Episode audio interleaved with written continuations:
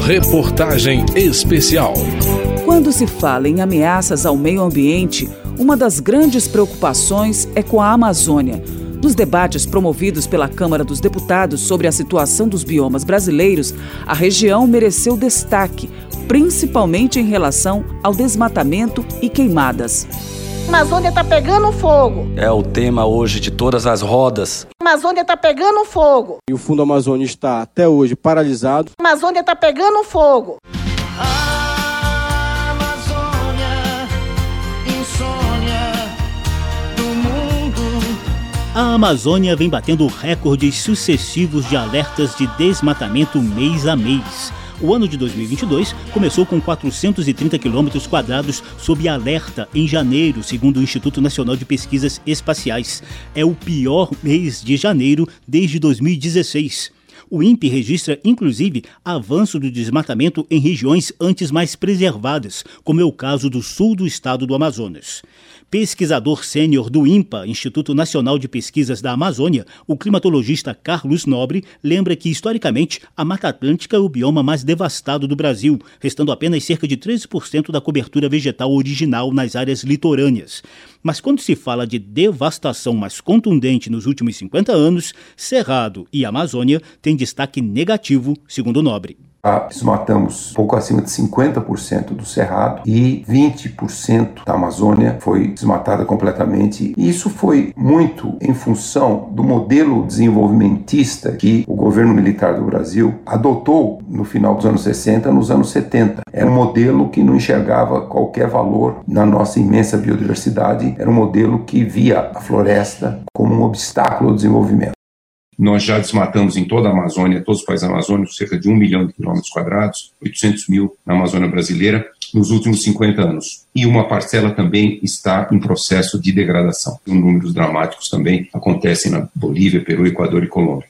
Carlos Nobre é bem claro ao falar dos riscos de savanização irreversível da Amazônia por conta da combinação das mudanças climáticas com a devastação causada pelas ações humanas no bioma. No sul da Amazônia, 2 milhões de quilômetros quadrados, desde o, da Bolívia até o Atlântico, nós estamos vendo a estação seca ficar mais longa, já está 3 a 4 semanas mais longa em relação à década de 80, muito mais quente durante a estação seca e até a floresta perde a capacidade de retirar carbono. Isso nos fez chamar a atenção sobre o risco da savanização savanização, um ponto de não retorno, nós estamos muito próximos, até 70% de toda a floresta amazônica, 6 milhões de quilômetros quadrados, se tornar uma savana muito degradada. Então, nós necessitamos de uma revolução científica e tecnológica na bacia amazônica para evitar essas perdas irreversíveis que afetam a estabilidade climática e o maior tesouro de biodiversidade da Terra. E o tal ponto de não retorno na savanização da Amazônia traria sérios impactos em outros biomas e regiões do Brasil e do mundo, segundo Carlos Nobre.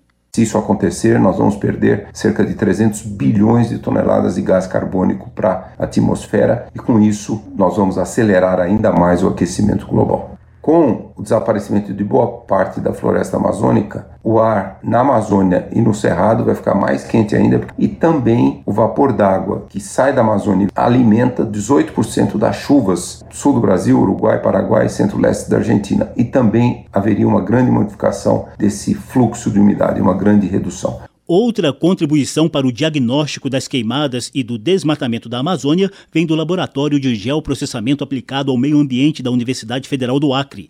É lá que a doutora em Ciências Tropicais Florestais, Sonaira da Silva, colhe dados objetivos que rebatem suposições de que as queimadas na Amazônia estariam associadas a comunidades indígenas e a assentamentos da reforma agrária. A professora Sonaira também mostra o impacto da fumaça provocada pelas queimadas na saúde da população amazônica.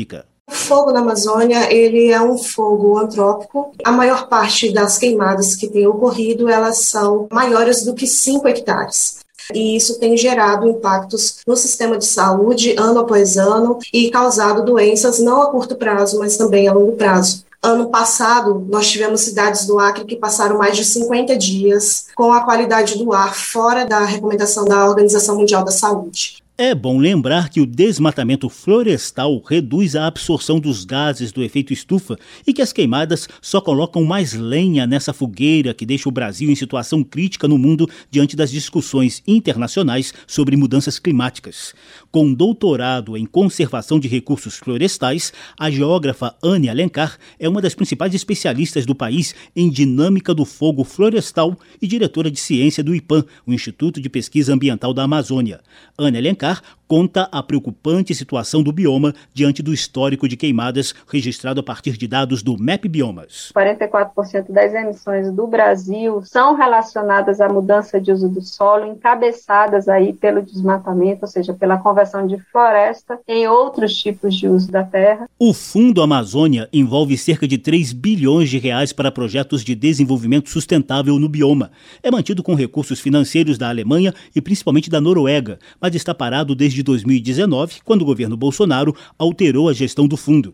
Diante do vice-presidente Hamilton Mourão, que comanda o Conselho Nacional da Amazônia Legal, o embaixador da Noruega, Nils Gunnen, deu o recado de que seu país está disposto a retomar os projetos do Fundo Amazônia. O que nós podemos fazer é tentar ajuda se tem vontade política. Nós estamos prontos para é, recomeçar nós estamos prontos para trabalhar junto com o Brasil.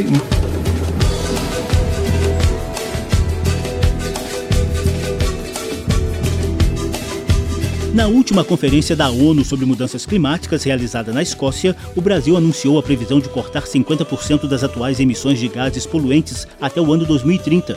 Uma das estratégias imediatas para isso é acabar com o desmatamento ilegal.